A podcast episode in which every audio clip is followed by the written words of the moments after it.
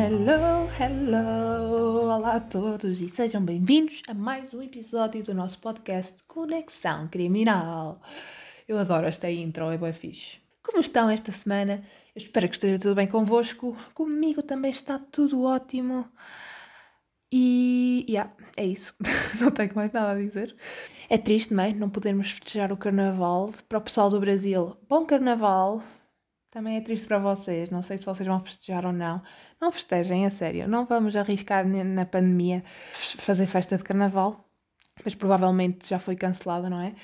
Mas um bom carnaval para todos. Uh, é isso que eu tenho para, para vos dizer, porque de resto, uh, não celebrem, ok? Não, não vamos celebrar o carnaval, não vamos ser estúpidos e fiquem em casa, ok? Pronto, era só isto que eu tinha para dizer. Um, se eu pudesse disfarçar-me este carnaval, eu, eu tenho uma vontade, eu tenho tipo um plano para o carnaval ou para o Halloween já desde há dois anos que eu quero muito vestir-me de Lara Croft. Tomb Raider, Tomb Raider. Eu quando tiver oportunidade eu irei vestir-me.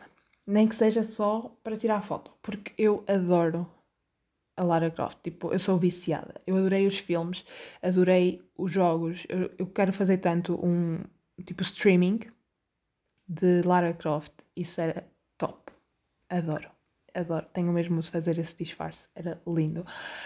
Anyways, esse, esse é o meu sonho de carnaval, ok? Uh, ser a Lara Croft. Mas pronto, para todos, um bom carnaval e divirtam-se. E não se divirtam muito, não saiam de casa, como já disse. Mas bebam assim um copinho por mim. Vamos beber um shot juntos. Eu, eu, eu bebo aqui uma um shot de chá. e vocês bebem um shot de, do que tiverem, cachaça, whisky, aguardente, seja o que for. Saúde.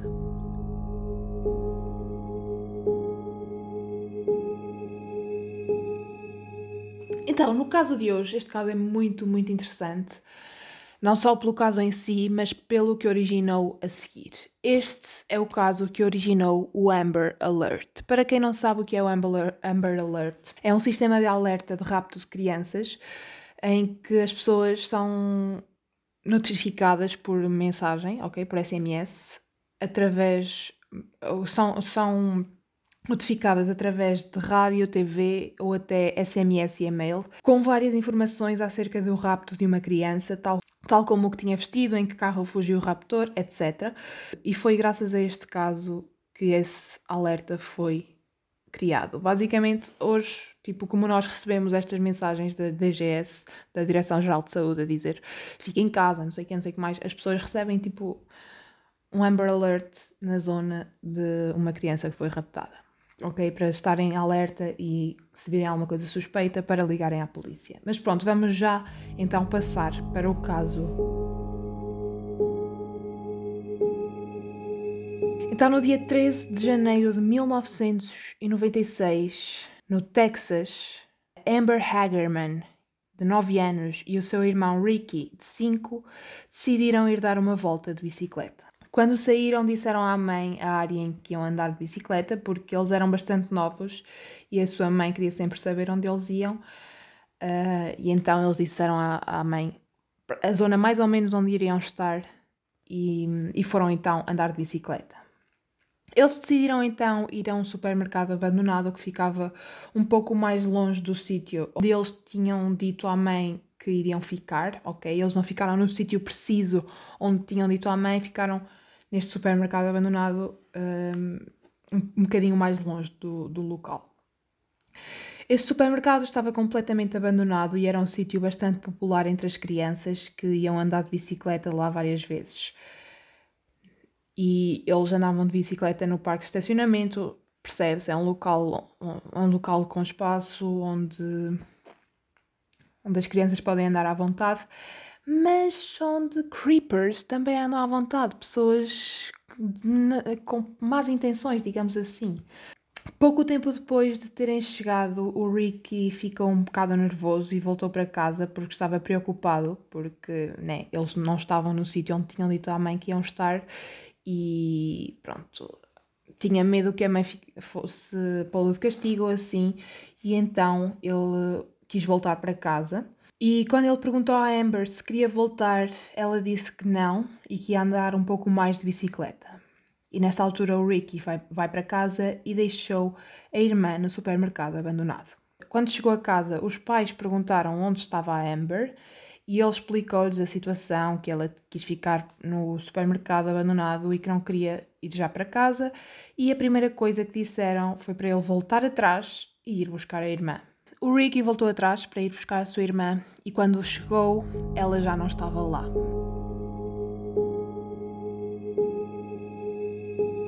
E ele não a conseguia encontrar em lado nenhum, tipo, ele procurou à frente do supermercado, atrás do supermercado e ele não viu qualquer sinal da sua irmã e nesta altura ele voltou para casa e disse aos seus pais que não conseguia encontrar.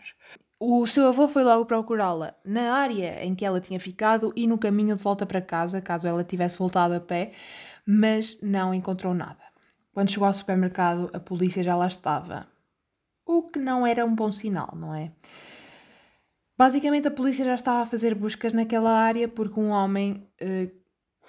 Um, porque um homem que vivia perto do supermercado já tinha chamado o 911 porque tinha visto a criança a ser raptada e disse à polícia que viu a Amber andar para cima e para baixo, ela estava sozinha, e uma carrinha aproximou-se e o condutor parou, saiu e agarrou a Amber.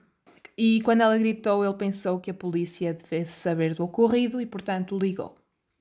Ele disse que a carrinha era escura, possivelmente preta, mas não tinha a certeza. E o homem era branco, possivelmente hispânico. Portanto, aqui já temos incertezas, ok?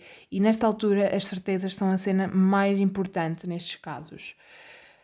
Temos uma carrinha que possivelmente era preta, mas não tinha a certeza, e um homem que era branco e possivelmente hispânico. Daqui não temos nem, nem se era branco, nem se era hispânico, nem, nem sabemos se era preto, se era azul escura. Não há algo de concreto, não há pistas concretas. No entanto, isto foi o melhor que o homem conseguiu dar à polícia, porque tudo aconteceu a uma distância considerável da sua casa.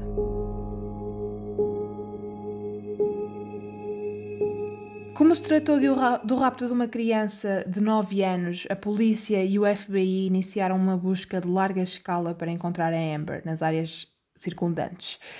E este caso ganhou imensa visibilidade. Falou-se nos mídias sociais e um, teve bastante mediatismo, e com tanta publicidade a este caso, as pessoas começaram a ficar mais atentas e houve vários avistamentos de uma carrinha parecida à descrição que o homem tinha dado, mesmo antes da Amber ser raptada. Mas como não era uma pista encontrada depois do crime, estão a ver? Ou seja, que a carrinha foi encontrada antes da Amber ser. que a carrinha foi avistada antes da Amber ser uh, raptada. E como não era uma pista encontrada depois do crime, a polícia não conseguiu identificar nem encontrar esta carrinha.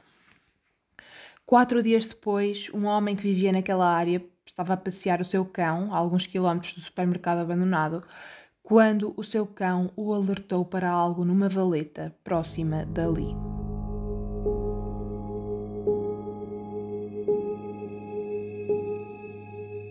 Quando se aproximou para ver do que se tratava, percebeu que era o corpo de uma criança. Quando a polícia chegou, determinaram que se tratava da Amber Hagerman. A autópsia determinou que ela ainda esteve viva durante dois dias após o seu rapto e também foi possível saber que, infelizmente, ao longo desses dois dias, a Amber foi abusada. O FBI e a polícia criaram uma task force para encontrar o assassino da Amber. Uma grande investigação foi feita e houve 10 mil pistas que foram seguidas ao longo dos anos, mas nada acabou por contribuir para encontrar o assassino. Em 1999, o caso ficou completamente parado, pois já não havia mais pistas. Pouco tempo depois de Amber desaparecer e do caso se tornar público, alguém ligou para a estação de rádio de Dallas e pediu que a polícia e os mídias trabalhassem em conjunto para criar um meio de comunicação com o público para quando uma criança desaparece. E foi assim que começou o sistema do Amber Alert.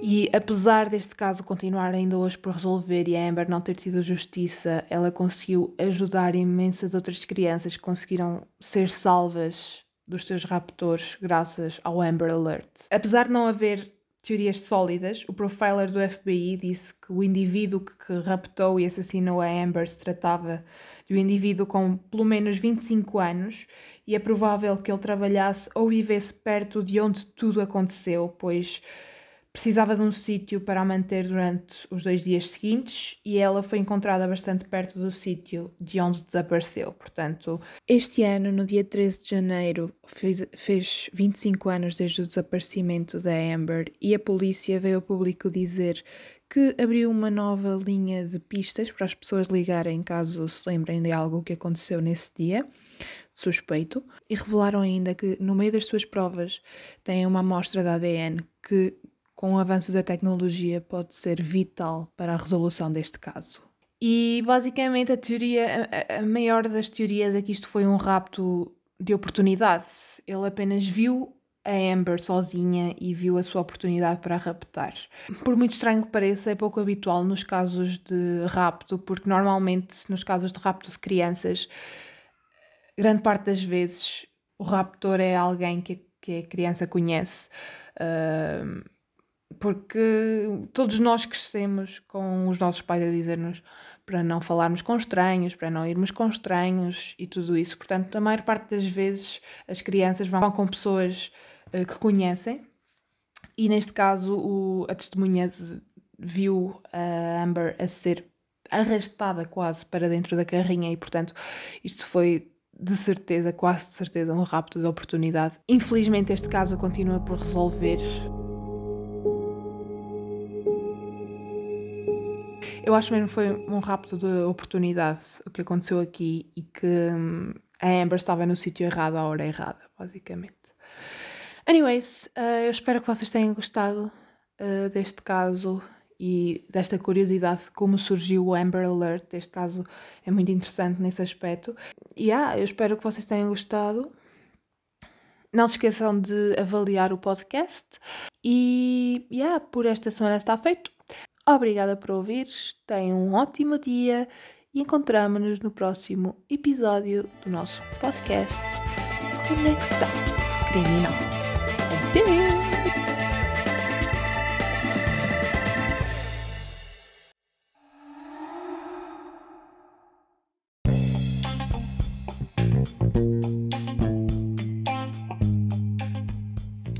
Então, era só para vos dizer que finalmente o nosso podcast já tem uma página no Instagram. I know, finalmente demorou, mas chegou.